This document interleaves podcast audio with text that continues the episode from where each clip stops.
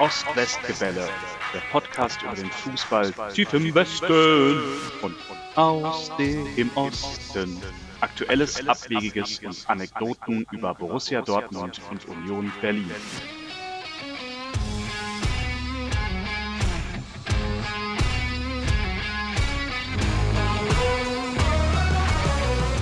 Herzlich willkommen zum Ost-West-Gebälle. Sayonara, Henry, hallo. Sayonara Tim Episode 24. Nicht schlecht. Danke. Konnichiwa. Wir haben das vorbereitet. Mhm. Wir befinden uns in einer Zeit nach dem Deutschlandspiel. Und ich dachte schon, in einer Zeit nach dem, wie heißt denn diese Comic-Fernsehserie? Nach dem Ende der Zeit, wie auch immer. Ja, mhm. ja wir haben heute schon Abend. Japanisch gelernt und können auch auf Wiedersehen sagen. Sayonara. Sayonara. Ah, okay. Das war jetzt, also ich habe gerade begrüßt mit Sayonara. Du hast mit Sayonara schon begrüßt, was ja auch okay ist. Ja. Also ich meine, du kannst ja schon mal Tschüss sagen. Ich finde, der Boykott der WM durch die deutsche Mannschaft funktioniert hervorragend. Absolut. Sie haben nicht nur vor dem Spiel ein Zeichen gesetzt und sich den Mund zugehalten, sondern sie haben dann auch in der zweiten Hälfte klein beigegeben, um einfach ein Zeichen zu setzen, dass es nicht lange dauern wird, bis die WM zumindest für Deutschland wieder vorbei ist. Und dann haben wir das Thema ja alle hinter uns. Du hast deine Dortmunder heil hoffentlich schnell wieder. Mhm. Und ähm, ja, alles wird gut oder so ähnlich. Sayonara. Genau. Äh, wir haben gerade vor der Aufnahme gesagt, es könnte sein, dass wir äh, in der nächsten Sendung, die ja wahrscheinlich in ungefähr zwei Wochen ist von heute, ähm, für den 5.12. ist sie geplant, glaube ich, ne? Ja. Ungefähr. Ähm, so dass dann eigentlich schon Deutschland raus ist, weil ich glaube, das letzte Spiel, das ist hier gegen Costa Rica am 1.12. Ja, da wird es schon um nichts mehr gehen, meiner Meinung nach. Also Glaub- zumindest nicht für uns. Glaube ich auch vor allen Dingen, äh, nachdem ich äh, gesehen habe, dass die Spanier 7 zu 0 gegen äh, Costa Rica gewonnen haben. Ja. Was mich traurig stimmt, weil ich war ja dieses Jahr in Costa Rica mit Wiebke. ja und ich erinnere ähm, mich, ich musste mal wieder. genau, die Urwaldgeräusche. Mhm. Manche HörerInnen in, erinnern sich vielleicht auch noch. Hallo Philipp. Ähm, und ja, also äh, das, deswegen habe ich natürlich irgendwie ein gewisses Herz dieses Jahr für Costa Rica und ähm, hätte mich gefreut, wenn die da ein bisschen mehr entgegenzusetzen äh, gehabt hätten, aber es war nicht so.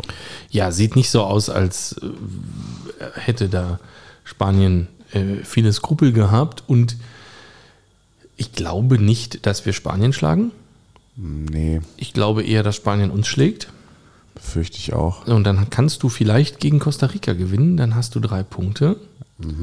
Ähm, das wird aber nicht reichen zum Weiterkommen. Nee, weil Japan ja mindestens gegen Costa Rica auch einen Punkt holt, dann hätten die ja schon mal vier. Das wird für Japan reichen. Ähm, also der Königsweg wäre äh, gegen Spanien zu gewinnen, dann hätten wir drei, gegen Costa Rica zu gewinnen, dann hätten wir sechs, dann hätten wahrscheinlich alle Mannschaften am Ende irgendwie sechs. Ja, wir das schlechtere Torverhältnis. Also das spanische Ja. Torverhältnis holen wir sicher nicht mehr auf nach dem Nein. 7-0. Zählt der direkte Vergleich mehr als das Torverhältnis? Ach, da bin ich doch schon wieder raus. Was weiß ich, wie FIFA funktioniert. Aber gut. Ja. Aber ähm, ich glaube nicht, aber who knows. Aber das Ding ist doch, glaubst du daran? Also ich bin geteilt. Ich äh, habe die erste Hälfte gesehen und Wir fand sehen zwei halbe Tims. Genau. Äh, die erste Hälfte, äh, so war auch das Spiel geteilt, genauso wie ich, ähm, war sehr gut und sehr souverän. Und da habe ich gedacht, Mensch, also dass die da so ein Theater vorher gemacht haben, die Deutschen spielen ja wirklich gefällig.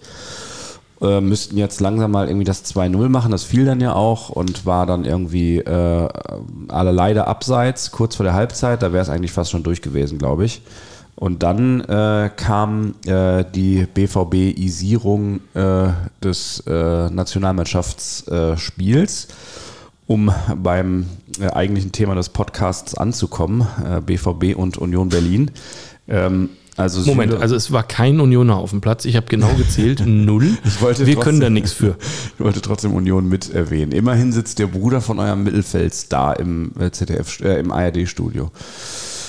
Wow. wow. Naja, egal. Auf jeden Fall, ähm, ja, also Süle hat zweimal so richtig daneben gegriffen. Einmal hat er das Abseits beim zweiten Gegentor äh, aufgehoben und beim ersten Mal hat er irgendwie äh, laut Schweini den Ball nach innen verteidigt und nicht nach außen und äh, damit irgendwie quasi die indirekte Vorlage für das Tor gegeben.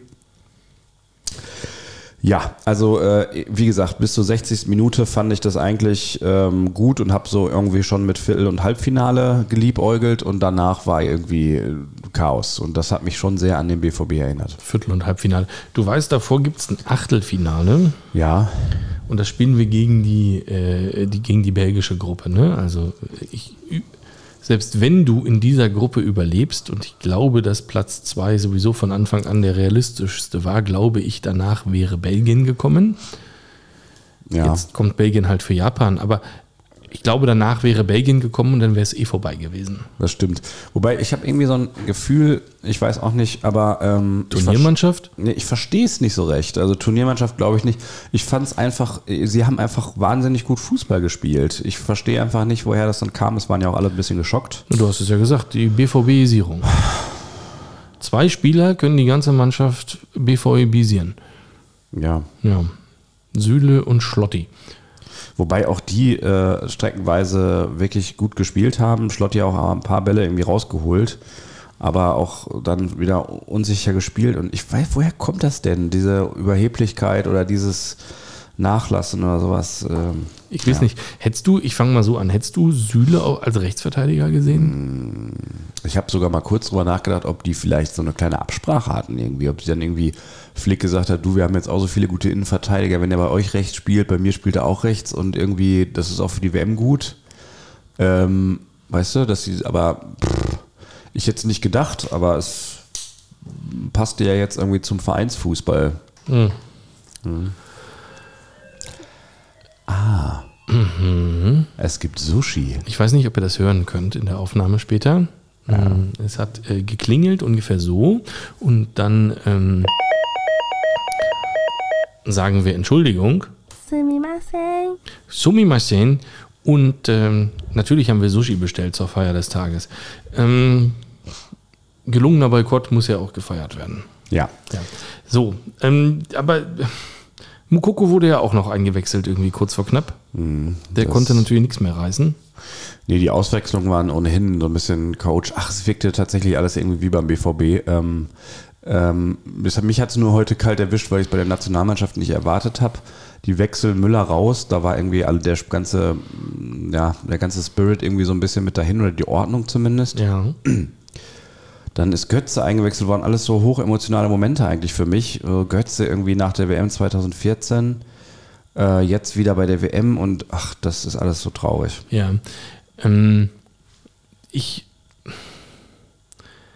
Ja, ich mach mal eine steile These, ja. Ja.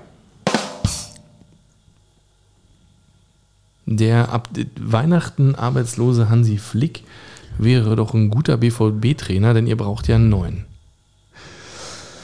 Ja, das, äh, das steht Wenn da ihr ihn so. jetzt sehen könntet. Das hätte ich nie gedacht, dass ich das zur Winterpause mal sagen müsste, aber ich denke, ja, und ich habe es ja auch so in unsere Vorbereitungsliste geschrieben, ähm, es wird sich die Trainerfrage stellen, ähm, denn ich befürchte, auch der Hansi Flick war heute im Studio so völlig verwirrt und auch ein bisschen geschockt. Auch hier gibt es wie immer keinen Budweiser. Schön Rosé aus Frankreich. ähm, ja, also um auf die Frage zu antworten, Hansi Flick wäre einer, der uns weiterhelfen könnte, weil er, glaube ich, irgendwie äh, da eine Struktur reinbringen würde und vielleicht auch mit den einfachen Sachen mal wieder anfangen würden oder den Grundtugenden. Ähm, denn äh, das ist mein Gefühl, dass da sowas wie die Abseitskette aufheben irgendwie da ganz am Ende steht.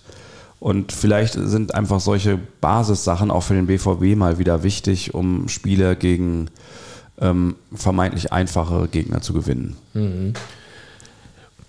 Ja, hat ja gut geklappt bei Deutschland heute. Die einfachen Dinge. Vor allen Dingen ähm, Grüße an Holger. Es hat ja auch noch der Bochumer Sakai das Tor geschossen zum 2 zu 1. Also eigentlich hat Bochum gegen den BVB heute mal wieder gewonnen. so habe ich es noch gar nicht betrachtet. Ach, schön, ja. Ist ja eh eine, also fast eine Bundesligamannschaft, die Japaner. Ähm, bin ja, also das ist ja das Allerschlimmste. Du kennst die alle, die da auf dem Platz stehen. Ja.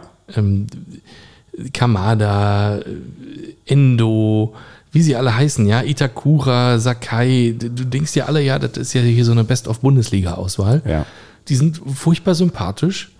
Ähm, also ich, ich war noch nicht mal richtig, also das hat mich gar nicht emotional irgendwie gepackt so. Da dachte ich mir, oh ja, das ist ja gut. Guck mal hier, ja, der spielt bei Frankfurt. Ach, guck, den kennst du auch. Für Freiburg, ne, dieser, wie heißt der, der das erste Tor gemacht hat? Oder was andersrum? Nee, das erste Tor, der hm, Äh, Doan. Dohan, genau. Ja, genau. Ähm, ja, es war heute wirklich ein, irgendwie ein Bundesligaspiel eigentlich, ne? So, ähm, ich meine, der Schlotti war ja auch bei euch, also irgendwie hat Union ja doch damit gespielt. Ich will, will dich jetzt da unbedingt irgendwie mit reinziehen. Ja, ich bin schuld. Bei uns war der noch gut. Stimmt, und das, darauf wollte ich hinaus. Also, äh, der war bei euch gut und in Freiburg. Und ich glaube, das sind doch zwei Vereine, wo wirklich einfach die Grundtugenden des Fußballs gelebt werden. Ähm, und ähm, wo man auch wirklich irgendwie die Sachen ähm, oder sozusagen, wo dann Schlotterbeck geglänzt hat, weil er eben noch ein bisschen mehr konnte. Aber ich habe das Gefühl, jetzt muss er Sachen machen oder denkt an Dinge, die da eigentlich keinen Platz haben sollten. Ja. Ja, ich weiß nicht. Also das muss aber, also jetzt mal ohne Scheiß, ich habe es ja schon mal angesprochen in, in einer vorhergehenden Episode.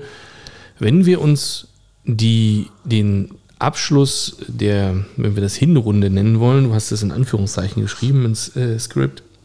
Ja, es ist ja noch nicht der 17. Spiel. Nee, nee, genau. Ich weiß nicht, wie man das jetzt nennen soll. Der Vorwinterrunde. Ja. dann hat Dortmund da ja durchaus auch enttäuscht. Und da, ich habe den Eindruck, dass zum Beispiel jemand wie Süle, aber auch Schlotti, dass die nicht besser geworden sind unter ähm, Terzic, sondern eigentlich eher schlechter, wenn wir ehrlich sind. Und auch die, die Verletzungsmisere geht genauso weiter. Ähm, das haben wir auch schon mal thematisiert. Ja, du holst neue Leute, die sind sofort verletzt, sehr viel. Ähm, wenn die weggehen, dann sind sie wieder nicht mehr verletzt. Also Haaland, der bei euch grundsätzlich ein halbes Jahr vom Jahr verletzt war, äh, keine Anzeichen. Irgendwas läuft doch da fundamental falsch. Und ich, also ich kann mir, ist es, liegt da irgendwas in der Luft? Sind die Pilze, die durch den Rasen, also was ist es denn? Weil jetzt hast du ja bald alles einmal durchgetauscht, außer Mats Hummels. Ähm, die, die Trikots sehen anders aus, die Mannschaft ist einmal komplett durchgetauscht, aber woran, woran hattet ihr liegen? Ich weiß es nicht, ich weiß es nicht. Aber ähm, meine Vermutung ist so ein bisschen, ich glaube, die habe ich auch schon mal in einer anderen Folge irgendwo geäußert. Ähm, es passt nicht so richtig zusammen. Also es ist eine Mannschaft von Leuten, die eigentlich schon gerne dreimal Meister geworden wären, aber es nicht geworden sind und irgendwie auf einem Level spielen, wo man eigentlich davon ausgehen sollte, die müssten jetzt immer Meister werden. Von ganz Jungen, die vielleicht mal irgendwann Meister werden wollen, aber dazu jetzt noch nicht ganz in der Lage sind und von noch Älteren, die eigentlich zu gar nichts mehr in der Lage sind. Wie modest. Ja. Ähm, gut, der ist ja jetzt zum Glück auch noch verletzt, wenn ich das richtig. Ja, Also dann hattest du ja gar nicht die Qual der Wahl, wenn du so sagen stimmt, willst. Also ja. zum Glück verletzt klingt böse. Ich gönne natürlich niemanden, dass es ihm wehtut, aber mh, also so Naja. konnte Mukoko natürlich durchspielen, was natürlich sicher äh, gut für seine Entwicklung war und für seinen Marktwert.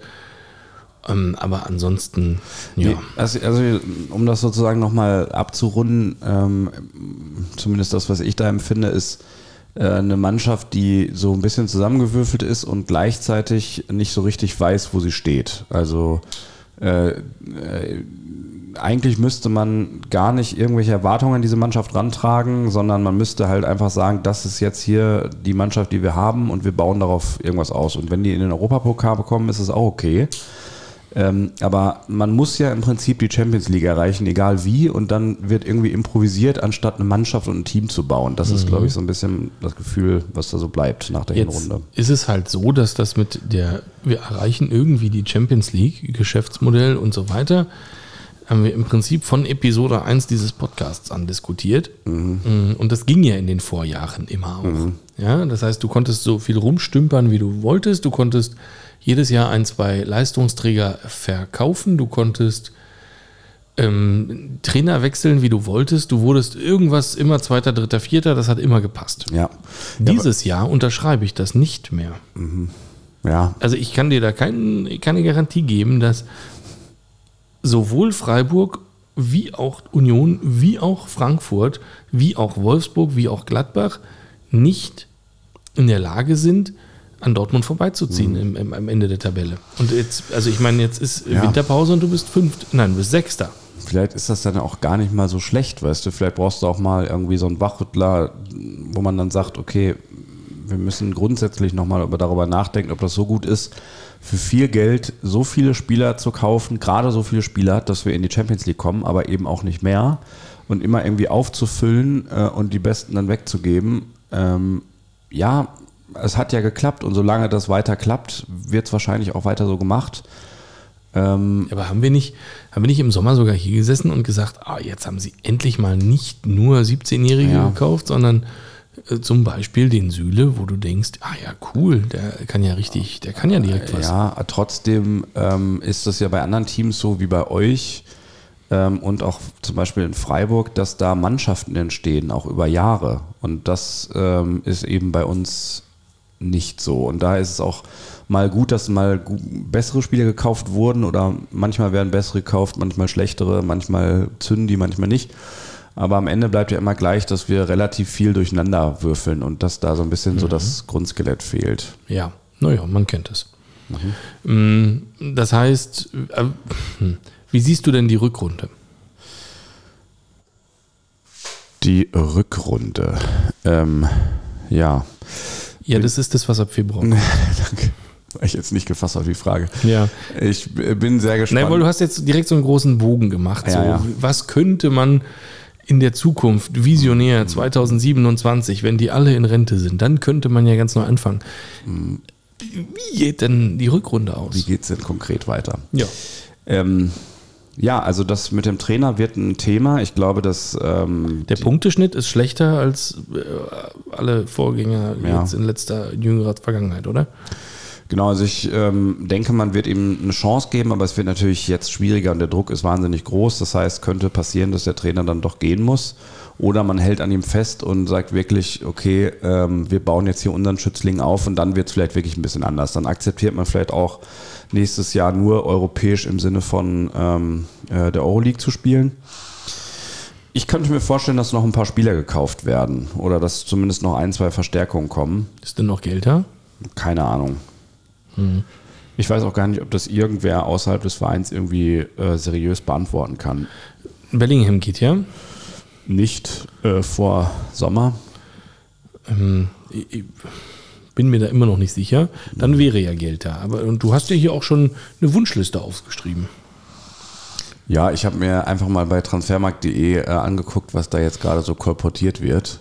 Und, Ach so, äh, wird wieder äh, die halbe, ja, der halbe Weltfußball äh, genau. durchs Dorf getrieben. Genau, und dann wollte ich sozusagen mir mal ein Bild darüber machen, was ich da spannend finde und was da irgendwie für mich so in Frage kommen würde. Mhm. Also, äh, vor mir liegt eine Liste. Ja. Wenn ich das hier als, als Weihnachtswunschliste verstehe. Gerne. Nabi Keita, Markus Thüram, Serginho Dest, Christian Pulisic, Benzebaini und McKenny. Mm, Also A, ich bin mir nicht sicher, ob du die alle kaufen kannst mit den 150 Millionen, die Weihnachten reinkommen äh, den Bellingham. Und zum anderen, ähm, welche brauchst du denn? Wer hat denn, wer, wer bringt denn Charakter mit? Und da bin ich jetzt schon mal Markus Thüram. Wäre jemand, ich will nicht sagen, ich hasse ihn, aber ich kann den echt nicht leiden. Das ist ein, das ist ein Reklamierer, das, ist ein, das ist kein besonders fairer Sportsmann aus meiner Sicht. Ähm, der hat einen Hang zu mh, sehr temperamentvollen Reaktionen. Markus Thuram. Mh, Ich finde den äußerst unsympathisch. Er würde also hervorragend passen. Es waren jetzt sehr viele, äh, sehr viele Spitzen in einem Beitrag. Also äh, ja, Halt Markus. mich ab jetzt zurück. Nein, ist okay. Markus Thuram, äh, ja, habe ich ehrlich gesagt keine Meinung zu. Also ich verfolge Gladbach nicht, weil die sind für mich irgendwie so ein bisschen ungreifbar. Und ich glaube, er würde sich mit Karim Adeyemi hervorragend ergänzen. ja, das kann ich mir vorstellen, charakterlich vielleicht. Ja. Ähm, nö, ich finde eigentlich, ähm, ich finde eigentlich Serginho Dest ganz interessant, ähm, weil ich den äh, habe spielen sehen äh, mit den USA. Und mit Pulisic ist es eigentlich ein herausragender Akteur gewesen an dem Tag, zumindest in der ersten Halbzeit. Die zweite war dann ja auch wahnsinnig schlecht, aber ähm, ich weiß nicht, ob das mit dem Süle auf der Rechtsverteidigerposition irgendwie so eine Lösung ist, die mir, ähm, die mir für länger gefällt. Ja. Ja. Ja, Serginho Dest ist ähm, Ich glaube 21 oder so. ist der noch nicht älter als das? Ja, guck nochmal, ich bin mir nicht sicher. 22, ja, hast recht. Ähm, hat keinen besonders hohen Marktwert. Ich weiß allerdings nicht, ähm, wie, ähm, wie seine Lage ist. Der ist doch von Barcelona an Mailand verliehen oder umgekehrt. Wie läuft das? Und ähm, ja, äh, da weiß ich nicht, ob der im Winter zu haben ist, ehrlich gesagt. Also den hat sich ja, da jetzt gerade im, im Sommer verliehen wurde, hat sich da ja jemand was äh, davon versprochen.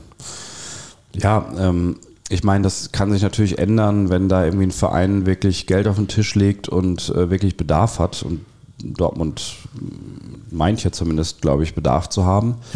Ja. Ähm, ja, ich.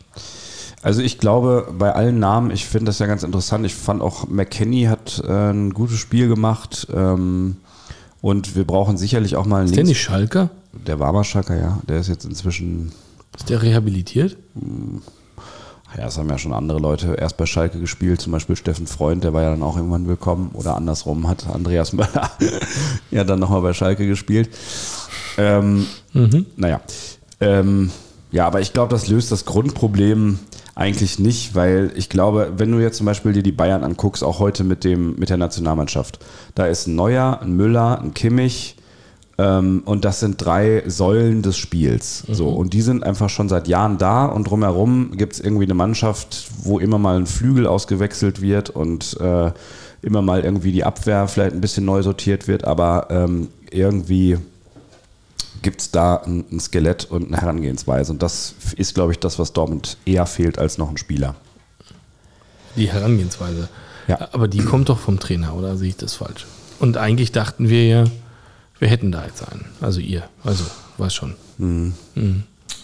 Ja, aber dann, weißt du, dann irgendwie passt es dann nicht, dann passt die Philosophie nicht zum Trainer. Dann musst du wirklich sagen, der Trainer wird jetzt hier neu aufgebaut, der soll jetzt über die Jahre hier eine Mannschaft aufbauen, aber dann braucht er nicht so Spieler wie Modest, Reus, Hummels, die da für die Jahre gar keine Rolle mehr spielen, sondern braucht er irgendwie ein neues Team, mit dem er arbeiten kann. Ich habe also, wenn du dich erinnerst, schon letzte Saison zum Saisonanfang gesagt, Hummels, Reus, das sind doch nur noch Maskottchen. Die helfen dir ja beim Aufbau einer, einer neuen Zukunft nicht. ja. Hm, Da hast du gesagt, nee, nee, das würde ich alles falsch sehen. Ähm, die ähm, hätten schon noch einen Wert. Hätten sie auch. Also ich finde ähm, dann eher den Zeitpunkt falsch, an dem man diesen Trainer wieder eingesetzt hat. Warum nicht noch dem Rose ein Jahr geben? Dann wird er vielleicht nochmal Vierter irgendwie mit so einer Mannschaft. Und dann machst du den großen Umbruch mit Terzic. Das war irgendwie ähm, vor der Saison zu ähm, überhastet ähm, mit einem Spielermaterial, was gar nicht so zum Trainer passt. Aber man hatte natürlich seine Gründe. Man wollte wahrscheinlich auch irgendwie Mokoko retten, man wollte was Frisches. Ähm, ja, aber ja, gut. Ist wieder, ähm, also für mich ist Rose zu Terzic, also ich verstehe, warum man Terzic unbedingt wieder haben wollte. Ja, Vereins-DNA, wie das immer so schön heißt, äh, riecht nach Dortmund. Ähm, aber für mich ist das wieder so ein Wechsel wie von ähm, Peter Bosch zu Peter Stöger. Also es sind ja verschiedene Spielsysteme und dann, also immer wenn du denkst, die Spieler haben jetzt das System 1 gerade verstanden, wird der Trainer ausgetauscht und dann kommt der nächste und sagt, nee, ihr müsst das alles ganz anders machen. Und dann hast du gerade alles darauf abgestimmt, hast für den eingekauft. Mal gucken, was jetzt für Terzic eingekauft wird im Winter. Ähm, Spieler, die vielleicht, wo Terzic sagt, nee, ich will ja so und so spielen und das brauche ich jetzt unbedingt. Um, dann wird da was gemacht, dann gibt man ihm noch drei Spiele, dann kommt der nächste und sagt, nee, nee, eigentlich will ich ganz anders spielen und dann passt das wieder alles nicht.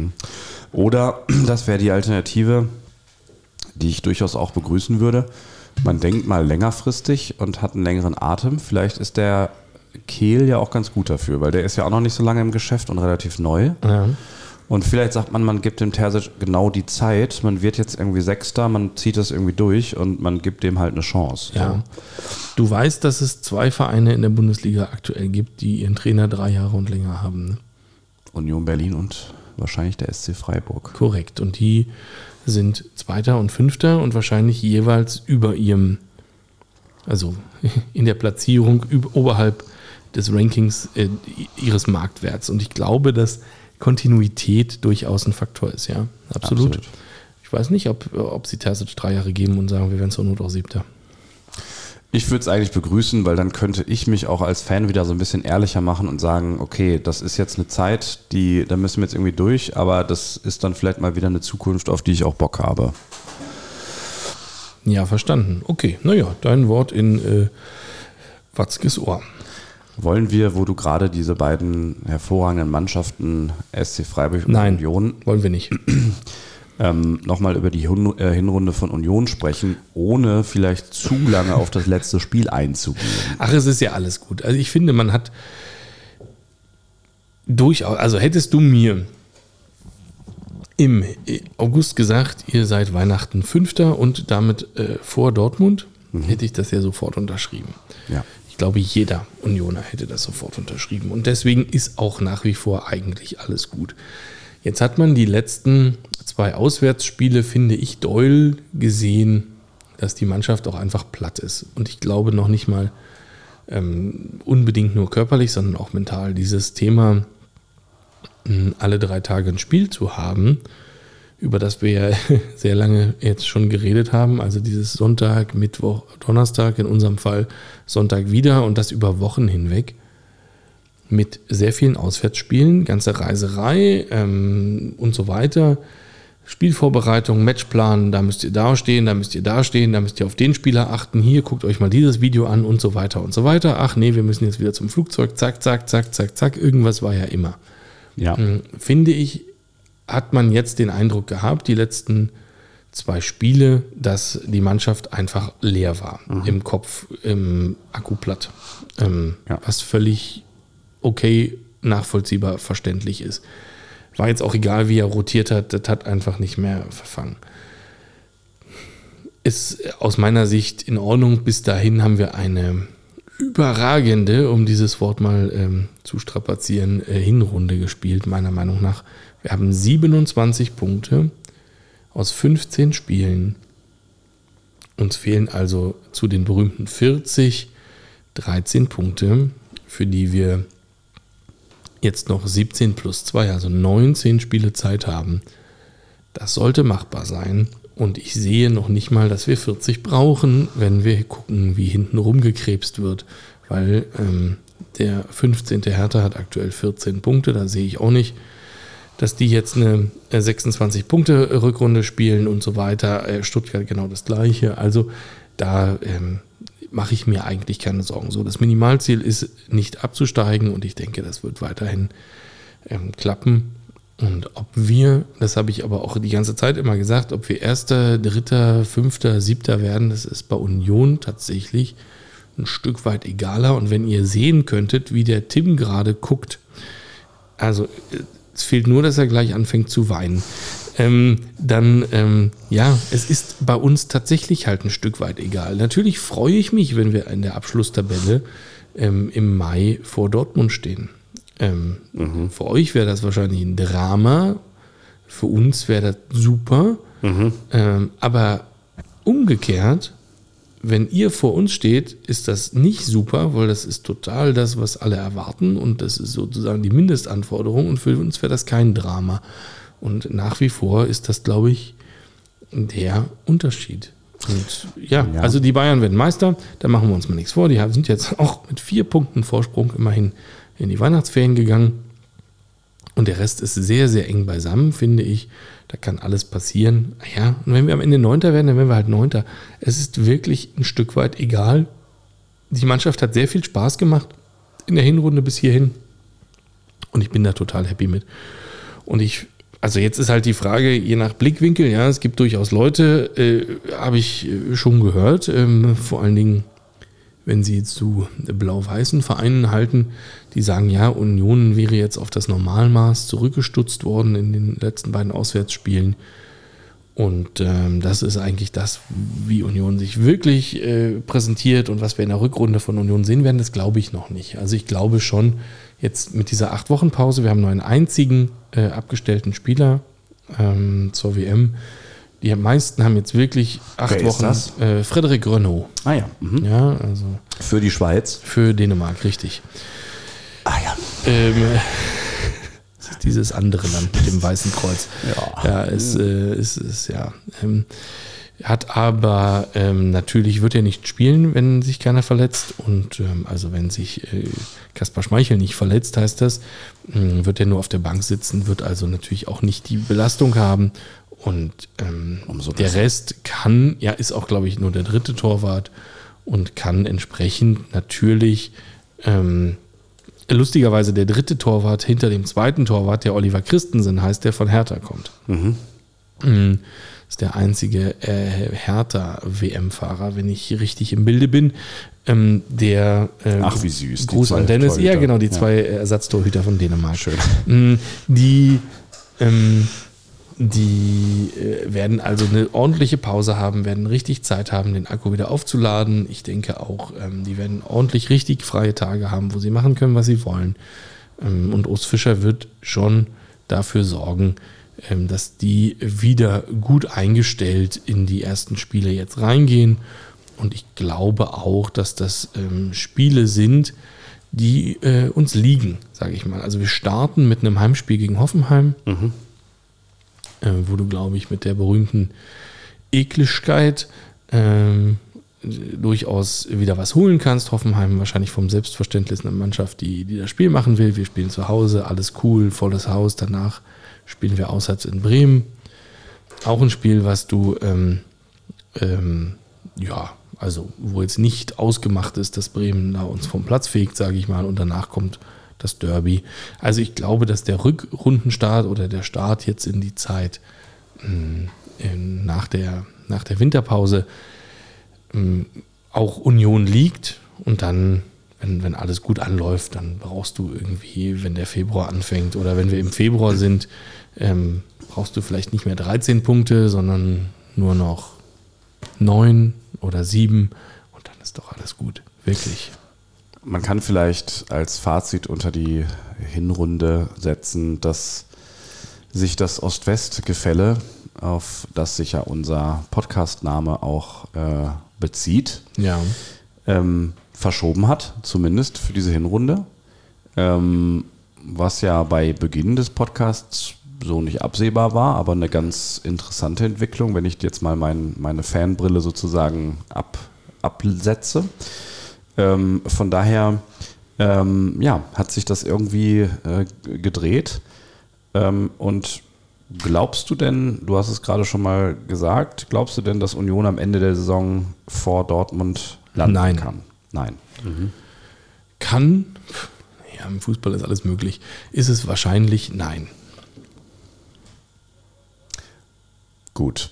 So, also, nein, nein, was soll ich denn sagen? Also, wir haben, da vorne ist Bayern, da ist Freiburg. Ich glaube schon, dass Freiburg die Chance hat, ähm, in, die, in die Champions League-Ränge zu rutschen. Ähm, aber nicht als Zweiter. Da ist Leipzig, die ich als ähm, in der Form, die sie jetzt zuletzt hatten. Und ähm, ich habe auch den Eindruck, die haben den Rose-Fußball schneller verstanden als die Dortmunder damals. Ähm, Vielleicht passt es auch besser bei den Spielern, ja. ja, na klar, gut, der kommt ja auch aus der Schule, ja, also die berühmte RB-Schule, er ist ja auch Leipziger oder Ja. ähm, das, das, das passt vielleicht natürlich in Anführungszeichen besser zusammen. Ähm, also ich gehe davon aus, der Rückrundenstart ist jetzt auch kurioserweise direkt Leipzig gegen Bayern, ja, also auch in der, in der, in der Reihenfolge, also Leipzig Heimspiel. Da werden wir sehen, ähm, wie, die, wie die da so rauskommen. Ich sehe Leipzig ähm, leider als einzigen ernsthaften Konkurrenten der Bayern und das ist dann so ein bisschen Not gegen Elend. Keiner will den elften Meistertitel, keiner will Leipzig als Meister. Ich habe keine Ahnung. So, ab Platz 3 wird die Bundesliga dann interessant für mich und ich denke, dass da muss man halt gucken, ja. Also natürlich kann Dortmund da mitreden, da kann Freiburg mitreden, da kann Frankfurt mitreden, wenn sie die Form halten. Und da sehe ich jetzt nicht in erster Linie Union. So, und dann ist es wieder, meiner Meinung nach, ist es wieder Platz 6, Platz 7, wo sich das einreihen wird. Also ähm, Europa League, Conference League, das halte ich aktuell aus jetziger Sicht für realistisch. Da spielst du dann halt mit Wolfsburg, Gladbach, würde ich prognostizieren, um den Platz äh, oder um die Plätze.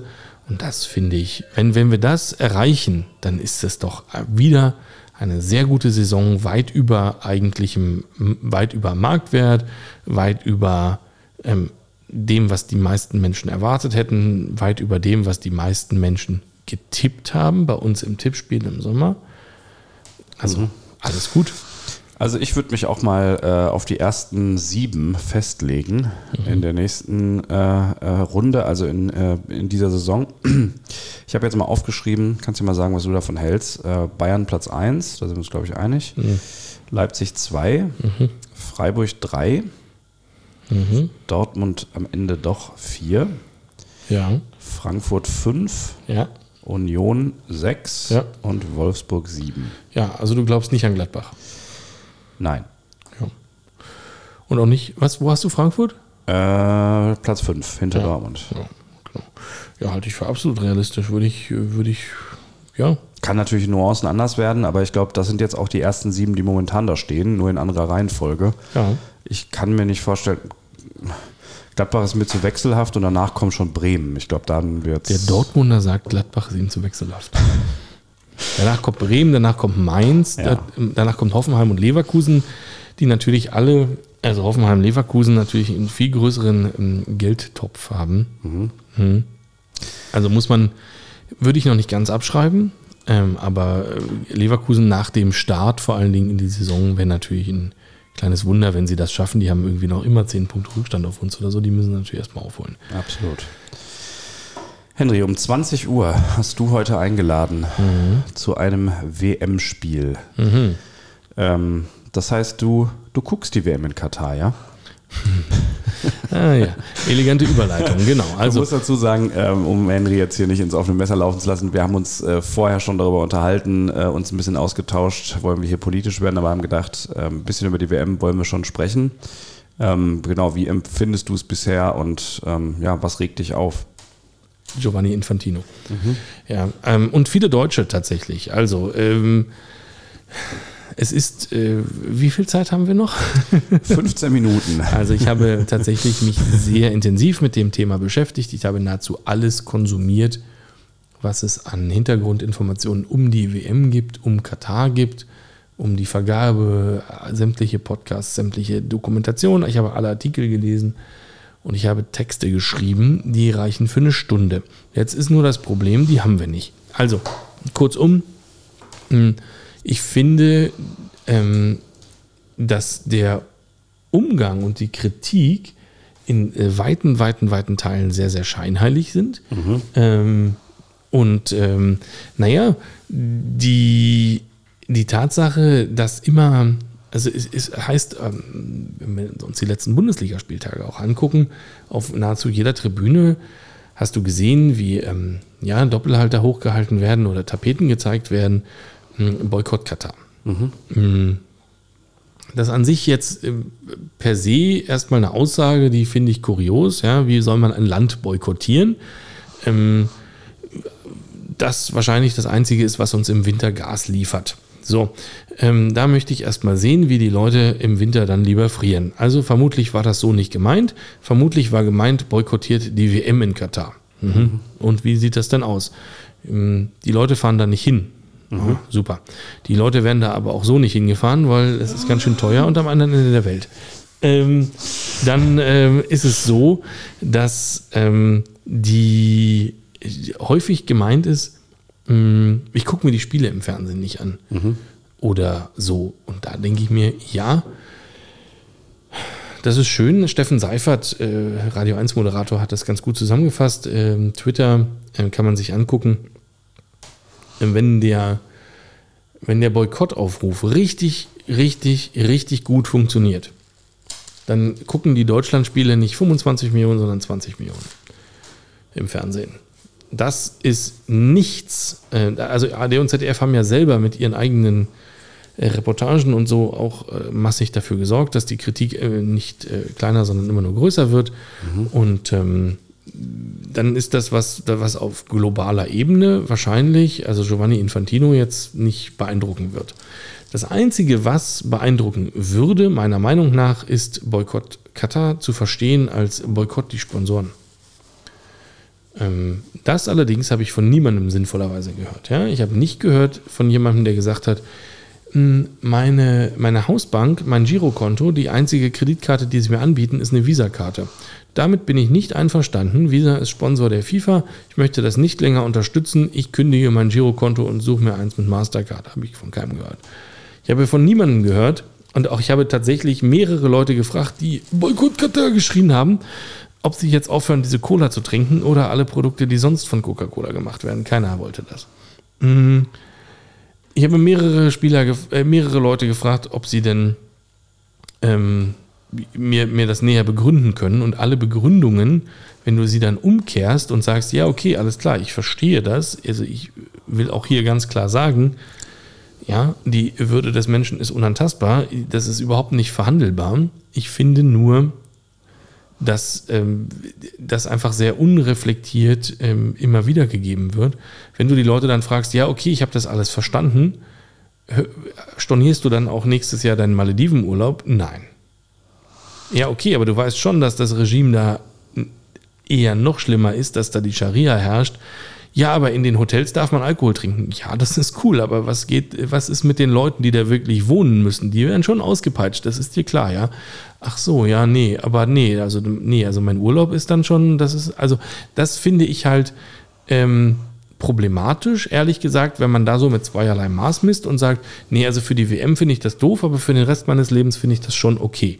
Und dann, also ich respektiere jeden, ich bewundere jeden, der sein Leben so organisiert kriegt, dass er sagt, nein, ich lehne alles ab, sämtliche Produkte, die äh, das äh, korrupte FIFA-System unterstützen. Ich bewundere jeden, der sagt, nein, ich reise grundsätzlich nicht mit Transportmitteln, die ähm, einem ähm, Schurkenstaat gehören. Ich bewundere jeden, der sagt, ich unterstütze auch nirgendwo einen Fußballverein, der von einem Schurkenstaat gesponsert oder besitzt wird, besessen wird.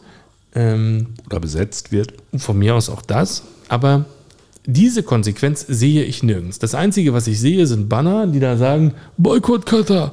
Und das ist mir halt sehr, sehr undifferenziert und so einfach kann man sich die Welt nicht machen. Die Welt wird nicht automatisch eine bessere, nur weil ich ähm, das jetzt dreimal schreie, ähm, mir ähm, ein paar Spiele nicht angucke und sonst mein Verhalten nicht ändere. Es tut mir leid, aber die Welt ist deutlich komplizierter als das. Und ähm, auch von den Spielern zu verlangen, da jetzt nicht hinzufahren oder was ich nicht alles gehört hätte, mh, finde ich sehr, sehr unrealistisch. Ja, Yusufa Mokoko, über den haben wir gerade schon gesprochen, der war bei der Vergabe der WM sechs Jahre alt. Der kann da nun wirklich nicht für. Der hat aber sein Leben lang dafür trainiert, dass er da hinfahren darf und da spielen darf. Dann, ähm, ich kann von dem nicht erwarten, dass er da jetzt sagt, nö, da will ich jetzt aber nicht hin und dann ist meine Karriere halt vorbei, das ist mir doch egal. Nein, das sehe ich so nicht und auch alle, die jetzt Rewe abfeiern, ähm, vielleicht ist euch das entgangen, aber der Vertrag zwischen Rewe und dem DFB war schon vorher beendet. Ähm, zum 31. Dezember dieses Jahres. Die haben jetzt also in einer sehr medienwirksamen und sehr dankbar aufgegriffenen Aktion ähm, also erkannt, dass sie da nochmal draufspringen können und sagen können, ja, wir beenden aufgrund der, des Nichttragens der Binde unsere Zusammenarbeit mit dem DFB. Da fehlt mir jedes Verständnis dafür, dass das so unkritisch hingenommen wird. Ja, also wir gucken bei, bei jeder Aussage, die der Emir von Katar macht, wird dreimal nachrecherchiert, Faktencheck gemacht und geguckt, ob das sein kann. Und am Ende wird doch lieber wieder hingeschrieben, nee, also Nee, also die, die, die Anzahl der Arbeiter, die Katar offiziell angibt, die gestorben sind auf den WM-Baustellen, kann nicht stimmen. Wir nehmen doch wieder die vom Guardian recherchierte Anzahl der sämtlicher Tote in Katar. Dann bin ich wieder bei den, ähm, bei den Tausenden. Ähm, Ob die jetzt auf den Baustellen gearbeitet haben oder nicht, scheißegal. So, und genau so äh, sollten wir das doch auch mit Aussagen machen, die aus unserem eigenen Land und aus unserer eigenen Bubble kommen und sagen, aber kann das denn sein? Ist das denn logisch? Ist das denn plausibel? Hat Rewe wirklich deswegen die Zusammenarbeit beendet? Nein, turns out, das ist Marketing. Und alle, die heute nur deswegen bei Rewe eingekauft haben, es tut euch leid, die haben euch verarscht. Das tut mir leid.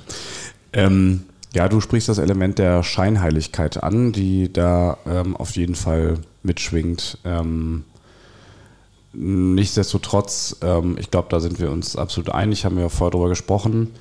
Ähm, Hauptbösewicht bei dieser ganzen Geschichte, wenn man so jemanden so definieren möchte, ähm, ist die FIFA, die sich hat kaufen lassen. Ja, warum will man die nicht so definieren? Ja, Ja. die FIFA ist böse. Und jeden, der Boykott FIFA hochhält, den, dem kann ich auch sagen, ja, zieh's durch, alles ist richtig, du hast den richtigen getroffen. Genau.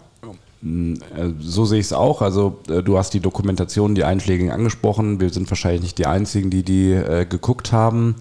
Ähm, und da wird relativ schnell deutlich, ähm, dass die FIFA sich hat kaufen lassen, dass äh, ein Regime, was äh, sozusagen äh, auf Homosexualität die Todesstrafe stellt, äh, einfach zu Marketingzwecken sich so eine Weltmeisterschaft gekauft hat. Ähm, und das ist natürlich nicht in Ordnung und ich habe auch für jeden Verständnis, der das ganze Turnier boykottiert. Aber es gibt natürlich ein großes Moment der Scheinheiligkeit und auch bei mir so ein bisschen das Gefühl, ähm, warum muss ich jetzt eigentlich, das ist natürlich jetzt sozusagen Weinen auf sehr hohem Niveau, aber ähm, warum soll jetzt der Einzelne vor dem Fernseher sich moralisch noch schlecht fühlen, wenn sozusagen die FIFA und auch alle Nationalstaaten sich zu einer WM hinreißen lassen, die A gekauft ist und B in einem Land, was vielleicht nicht unseren moralischen Vorstellungen entspricht. Kann ja nicht der Einzelne am Ende das irgendwie ausbaden. Nein, und da muss man jetzt auch fairerweise sagen, wo wart ihr denn, als die WM in Russland war? Ähm, ist ja jetzt, also von Schröders lupenreiner Demokratie sind wir da ja nun auch ein Stück weit entfernt. Ich weiß nicht, ob ihr ähm, äh, zuletzt mal eure Nebenkostenabrechnung äh, angeguckt habt, aber äh, äh, da ist was passiert mit diesem Russland. Ähm, ich weiß nicht, wo die alle waren, als vor gerade mal neun Monaten die Olympischen Spiele in, ähm, in China zu Ende gegangen sind, ähm, wo Millionen Leute irgendwie äh, vertrieben wurden, ähm, Wanderarbeiter unter Sklavenbedingungen ähm, Sportstätten errichtet haben und so weiter und so weiter und so weiter. Ähm, ich weiß nicht, wo die alle waren, als vor acht Jahren die Weltmeisterschaft in Brasilien war, wo ähm, die Sicherheit der ausländischen Gäste sichergestellt wurde, indem in den Favelas Ausgangssperren geherrscht haben, die äh, hießen, da stehen äh, Maschinengewehr bewaffnete Polizisten, die auf alles schießen, was sich nach 20 Uhr bewegt, egal ob Katze oder Mensch. Ähm, wo wart ihr? Also das ist halt, und wo seid ihr in vier Jahren, wenn die Weltmeisterschaft auch in Mexiko stattfindet, das Land mit der aktuell höchsten Mordrate der Welt? Also das ist, wo, wo, wo Frauen verschleppt werden, wo, wo, wo Studenten verschleppt werden, wo unfassbar viele Leute verschwinden, ähm, wo wahrscheinlich gerade auch sehr viele Sklaven auf den Baustellen arbeiten.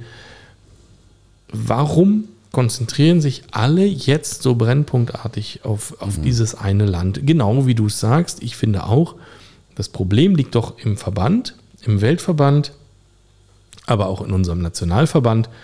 Der DFB hat doch auch überhaupt keinen Arsch in der Hose, um auch Ja. nur mal ansatzweise irgendeine Art von Haltung, nur so, nur so ein Müh auch nochmal durchzuhalten. Ja? Also äh, das ganze Drama um die Kapitänsbinde macht es doch einfach überdeutlich. Und das ist ja kein Katar-Problem. Das ist ein Problem, ähm, die FIFA stellt einfach äh, Spielkleidung, legt sie fest, ja. Sie hat einfach festgelegt vor Monaten schon, gibt eine einheitliche Kapitänsbinde für alle teilnehmenden Mannschaften. Das hat gar nichts mit Katar zu tun.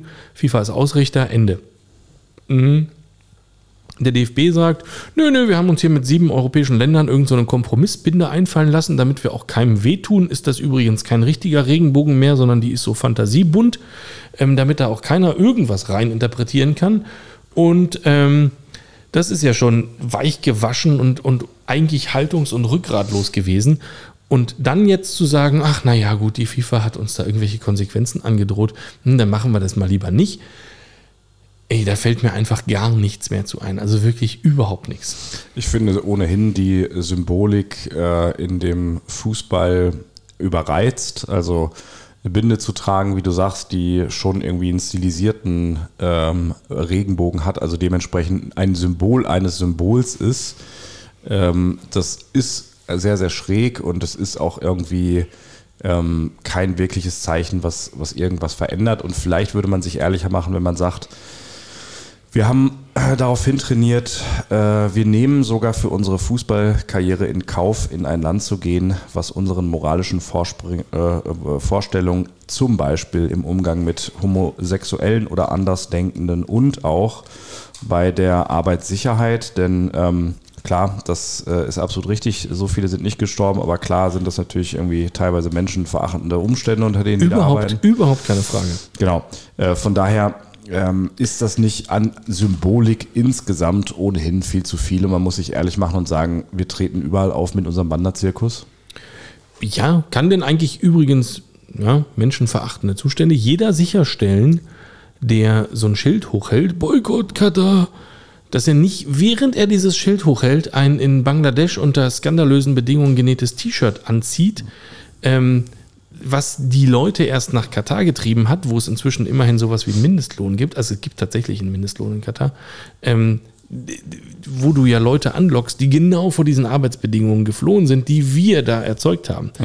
Kann denn jeder sicherstellen, dass er nicht, während er das Schild hochhält, in der Buchhaltung von Siemens arbeitet, von Hochtief arbeitet, von keine Ahnung wem arbeitet, die die Stadien da errichtet haben, weil diese ganzen Wanderarbeiter, die arbeiten gar nicht für katarische Baufirmen, die haben nämlich gar keine Baufirmen. Turns out, Katar hatte 300.000 Staatsbürger, die haben gar keine Baufirmen, die in der Lage wären, Stadien zu errichten. Das waren fast ausschließlich große, namhafte europäische Unternehmen, auch deutsche, alle, die dir sofort einfallen, die klassischen, alle dort auf den Baustellen verantwortlich. Wo waren wir denn da? Also der Fokus ist natürlich momentan also ein bisschen auf Katar, von daher gut berechtigte Kritik auf jeden Fall an den Sachen, die da schlecht laufen, aber natürlich auch ein sehr, sehr hohes Maß an Scheinheiligkeit. Und ähm, ja, was traurig ist, das habe ich dir ja vorher auch gesagt, ähm, ich finde, früher hatte man zumindest den Eindruck, Staaten, die sich noch entwickelt haben, die vielleicht auch noch nicht so weit waren äh, in den ist ja auch immer so ein bisschen überheblich, wenn man das sagt, ne? Aber zumindest, sagen wir mal, die sich noch nicht so weit in den moralischen Vorstellungen entwickelt haben, wie wir das westlich empfinden, haben früher an solchen ähm, Turnieren oder Ausschreibungen nur dann teilgenommen, wenn sie sich auch ein bisschen verändert haben und wenn man auch so ein bisschen das Gefühl hatte, die müssen sich ein bisschen strecken, um da irgendwie mitzuspielen. Ja. Und inzwischen ist es so, dass man sich diese Weltmeisterschaft einfach von der FIFA kaufen kann. Ja, Das- und so wie die Militärregimes in Argentinien und Mexiko, meinst du? ja ganz genau. Ja, ähm, also ich glaube, das klassische Beispiel dafür ist Südafrika.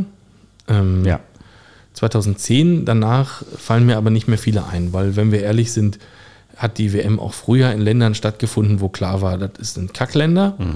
Ähm, ja, also siehe Argentinien ähm, zu einer Zeit, wo das noch ähm, eine, Diktat eine Militärdiktatur war. Ähm, Siehe Mexiko zu einer Zeit, wo das sicher kein demokratisches Land war und heute auch mit Fragezeichen zu versehen ist und da findet in vier Jahren wieder die WM statt. Ja, du hast natürlich recht und natürlich sind das Länder, wo du zumindest denen also von außen mal die Perspektive abnehmen konntest, da könnte sich was Positives entwickeln. Hat es dann aber auch nicht zwangsläufig sofort. D-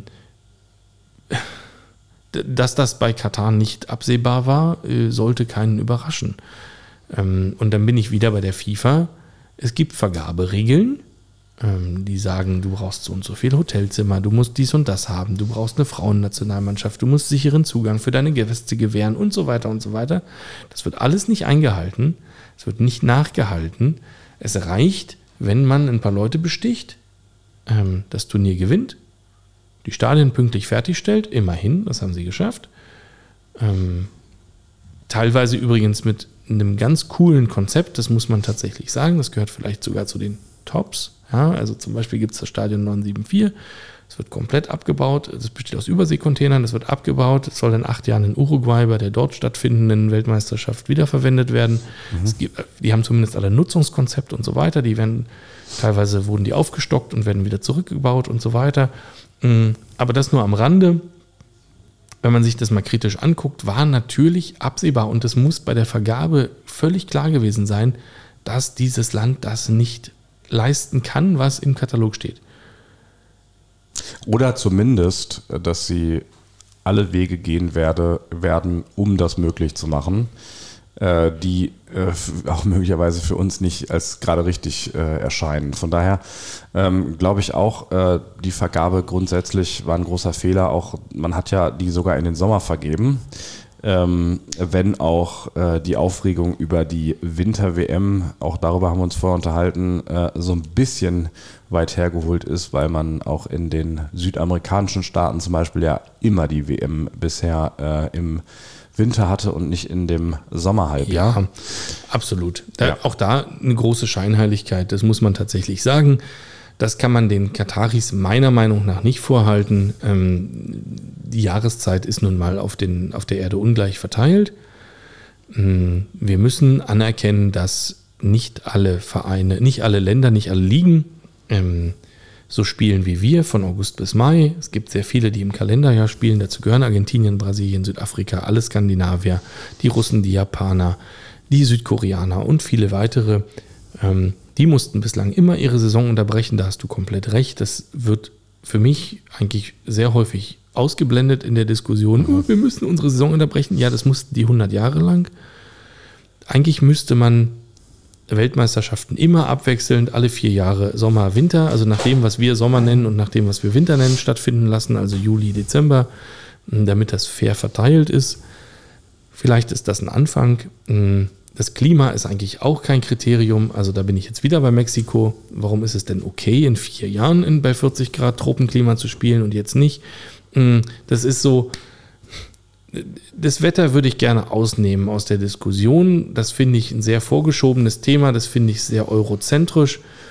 Ähm, und das finde ich ein Stück weit sehr egoistisch. Ähm, das grenzt teilweise an Rassismus und also zumindest ein großes Stück Ignoranz, einfach abzuerkennen, dass es Länder gibt, ähm, außerhalb des Zirkels, äh, der zwischen Frankreich und Polen stattfindet, ähm, auf der Erde, ähm, die, die vielleicht anders organisiert sind und die vielleicht auch ein anderes Wetter haben.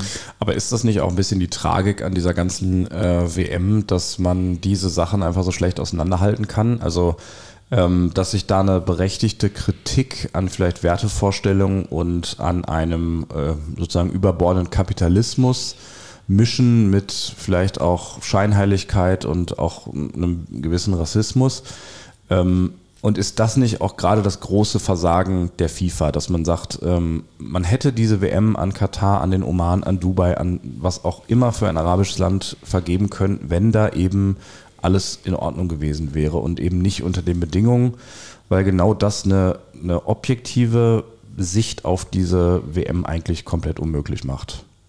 Ja, Gut. aber das ist für mich auch ein Versagen ähm, der Rechteinhaber, ehrlich gesagt. Ähm, also was ich gesehen habe, ist eigentlich sehr viel, also ARD und ZDF haben mit den Gebühren, die wir alle bezahlen, die Rechte bezahlt, haben die FIFA damit unterstützt und haben jetzt in den letzten Monaten, nachdem die Kritik offensichtlich sehr laut wurde, sehr viel Geld investiert, erneut von dem Geld, was wir bezahlen, ähm, um dieses Produkt komplett schlecht zu reden. Das heißt, alles, was ich gesehen habe, war sehr einseitige Kritik an, ähm, an, an, an Katar und an, an der FIFA. Das ist alles okay, aber auch da ähm, habe ich genau diese Differenzierung eigentlich vermisst.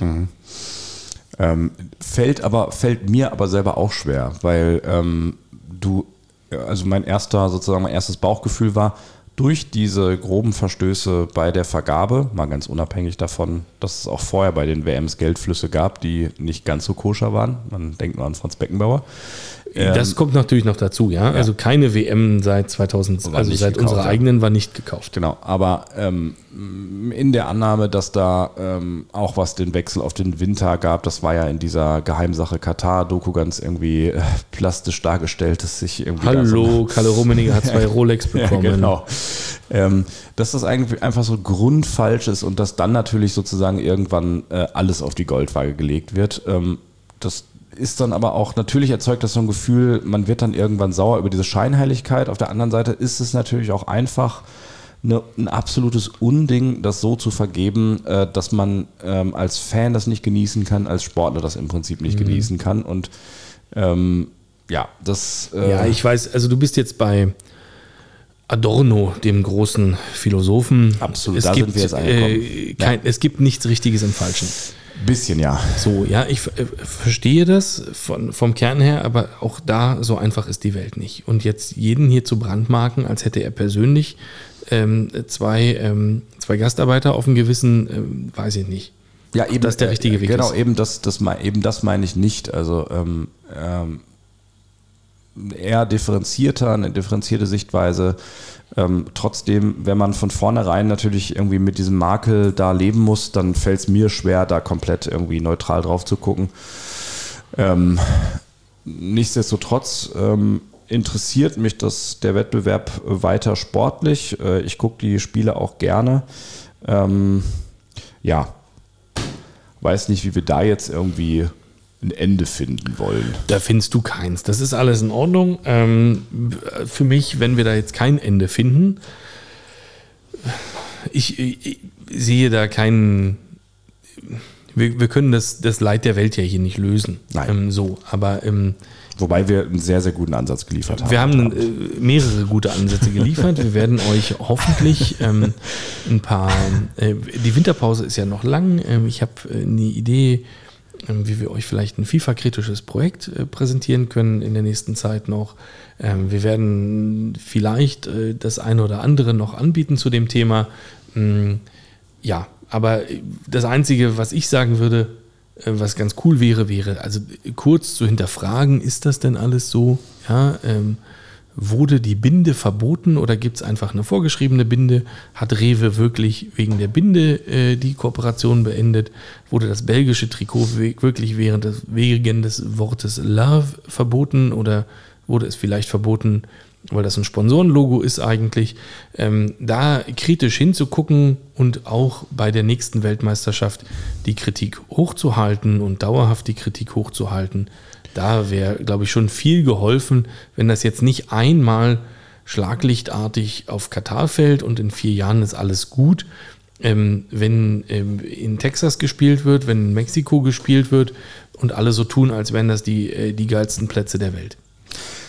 Das heißt, schaut auch ein bisschen auf euch, bleibt äh, kritisch und äh, vor allem, ähm, wenn Henry mir den Rosé hier eingeschenkt hat, Nein, man muss schon auch Prioritäten setzen. Der kommt übrigens aus einem Land, was äh, eher unkritisch ist. Frankreich. Ja. Dementsprechend äh, viel Spaß beim WM gucken ähm, und äh, ja, vielleicht sprichst du in einer Abschiedsfloskel, weil mir fällt gerade mehr dazu nicht mehr ein. Seid lieb zueinander.